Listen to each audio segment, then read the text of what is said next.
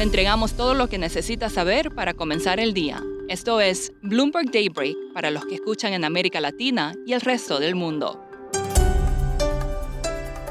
Buenos días y bienvenidos a Bloomberg Daybreak América Latina. Es lunes 6 de marzo de 2023, soy Eduardo Thompson y estas son las noticias que marcarán la jornada. Comenzamos la semana con un vistazo a los mercados. Los futuros en Wall Street están relativamente estables, mientras que las tasas en Estados Unidos siguen su tendencia a la baja de la semana pasada. La noticia más importante del fin de semana fue el anuncio de la nueva meta de crecimiento económico de China. El país espera que el PIB crezca alrededor del 5% este año. Es una meta relativamente cautelosa que, según analistas, el país probablemente alcanzará o superará.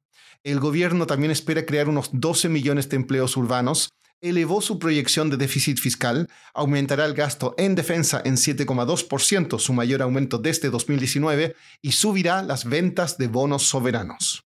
En el sector bancario, Credit Suisse perdió a uno de sus principales inversionistas. La firma Harris Associates, que alguna vez fue el principal accionista en el banco, vendió la totalidad de su participación.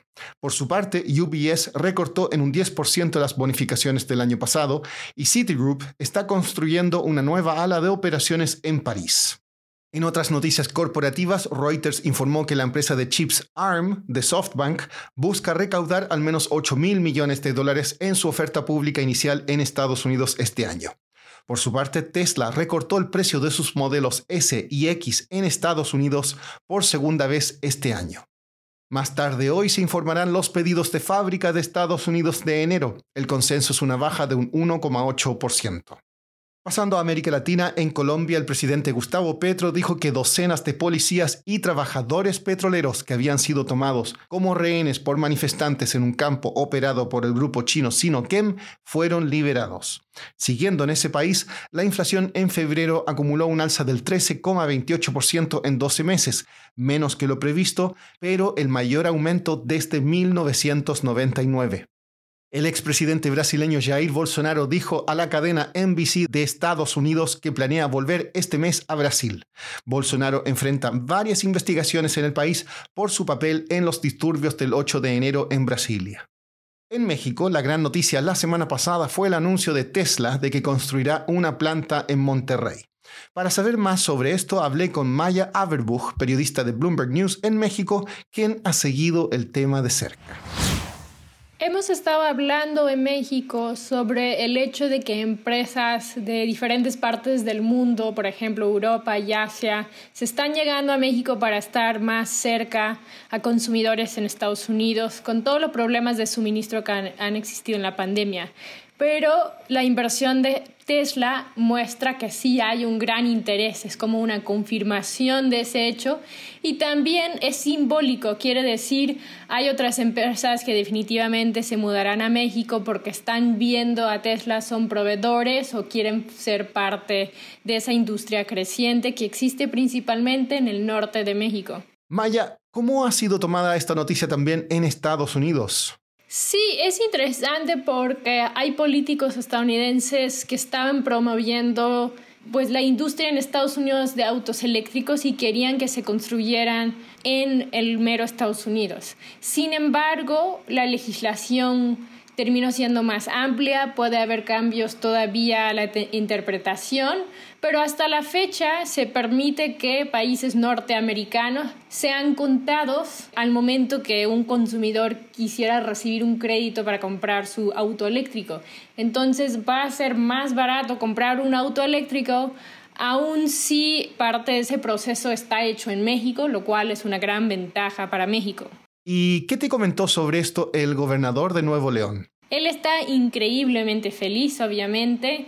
Monterrey ya era una ciudad con una presencia de autoclusters, un fuerte crecimiento. Nuevo León es de los estados que recibió más inversión el año pasado, pero para él esto fue un logro grande. Piensa que implicará mucho crecimiento y que sí hay las condiciones adecuadas a pesar de las preocupaciones del presidente sobre la escasez de agua. ¿Y Maya está teniendo esto efectos en el mercado?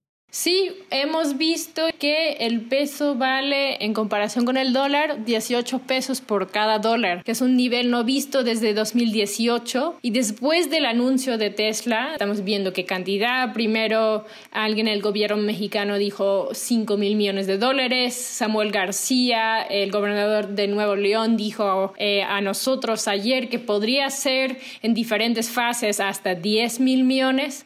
Entonces, estamos viendo mucho interés en México Y esa fortaleza del peso que ya era de las monedas más fuertes en mercados emergentes el año pasado, pero que se ha fortalecido aún más. Por último, el Organismo Internacional de Energía Atómica puso en órbita semillas de sorgo y berro.